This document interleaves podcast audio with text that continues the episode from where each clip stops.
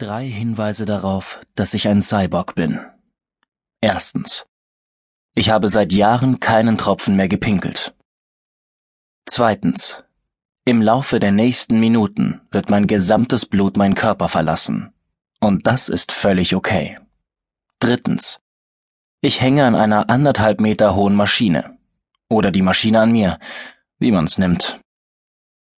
Im Grunde würde wohl der letzte Punkt ausreichen, aber ich finde, die anderen beiden sind auch eine Erwähnung wert. Sie klingen ja fast wie Superheldeneigenschaften. Trotzdem würde ich herzlich gern darauf verzichten. Ich hebe den Blick von der Tastatur meines Laptops und beobachte, wie Arnold Schwarzenegger mit stoischem Gesichtsausdruck eine Polizeistation betritt. Bestimmt muss auch er niemals pinkeln, also der Terminator, nicht Schwarzenegger selbst. Der wohnt wahrscheinlich in einer gigantischen Villa in LA mit sieben Badezimmern und zwölf Toiletten. Der Film läuft ohne Ton, weil Schwester Regina meinte, von dem Krach würden meine Kopfschmerzen auch nicht besser. Aber das spielt keine Rolle. Den Text kenne ich sowieso auswendig.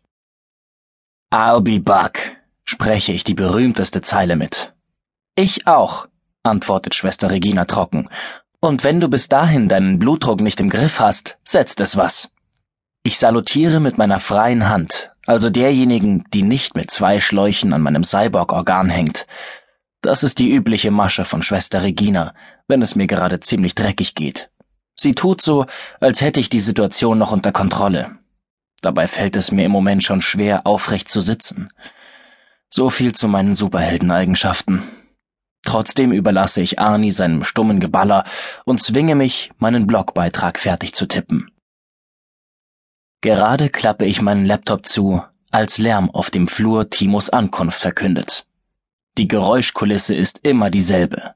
Tap, tap. Ein paar verstaubter Sneaker auf dem polierten Linoleum. Shepper, sein Skateboard, das er nicht mit reinnehmen darf. Kicher. Irgendeine sehr junge, sehr leicht beeindruckbare Krankenschwester. Eine, die morgen vielleicht an der Reihe ist, mir zwei Nadeln von über einem Millimeter Durchmesser in den Arm zu schieben. Aber darüber denke ich lieber nicht so genau nach. Dann fliegt die Tür auf und Timo platzt herein. Von den braunen Locken bis zu den Sohlen seiner Vans wirkt er dermaßen energiegeladen, dass er in dieser kühlen Umgebung hervorsticht, als käme er von einem anderen Planeten. Kaum zu glauben, dass wir uns früher mal so ähnlich gesehen haben wie Brüder. Was geht?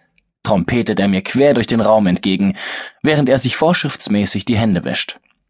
Ungeniert latscht er danach an den anderen Dialyseplätzen vorüber, wo die meisten Patienten dösen oder in Bücher vertieft sind. Hoffentlich bekommt keiner mit, was mir mein Kumpel voller Stolz in den Schoß wirft. Bei seinen ersten Besuchen hatte Timo noch Schokolade oder Kartoffelchips dabei, bis ich ihm gesagt habe, dass er mir genauso gut einen leckeren Rattengift-Smoothie schenken könnte, die Wirkung auf meinen Körper wäre ähnlich verheerend.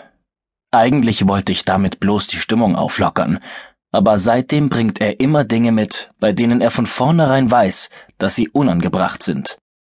Diesmal hat er mir ein Magazin mit einem sehr aussagekräftigen Foto auf der Titelseite besorgt. Genau genommen ist es so aussagekräftig, dass man die Überschrift dazu gar nicht bräuchte. Geile Ärsche XXL. Oh Gott, sage ich, bitte verrate mir nicht, wovon es handelt. Ich will mich überraschen lassen.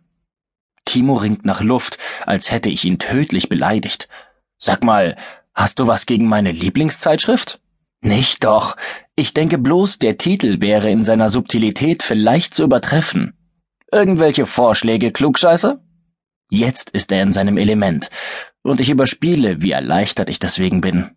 Nachdem das Schmuddelheft-Thema erschöpft ist, erzählt er mir vom letzten Ausflug mit seiner Parkourgruppe. Ich versuche mich an meine Zeit im Team zu erinnern, um halbwegs intelligente Kommentare abzugeben. Damals sind wir täglich nach der Schule zusammen losgezogen, und weder Halfpipes noch Mauern noch parkende Autos waren vor uns sicher. Es ist nur so verdammt lange her.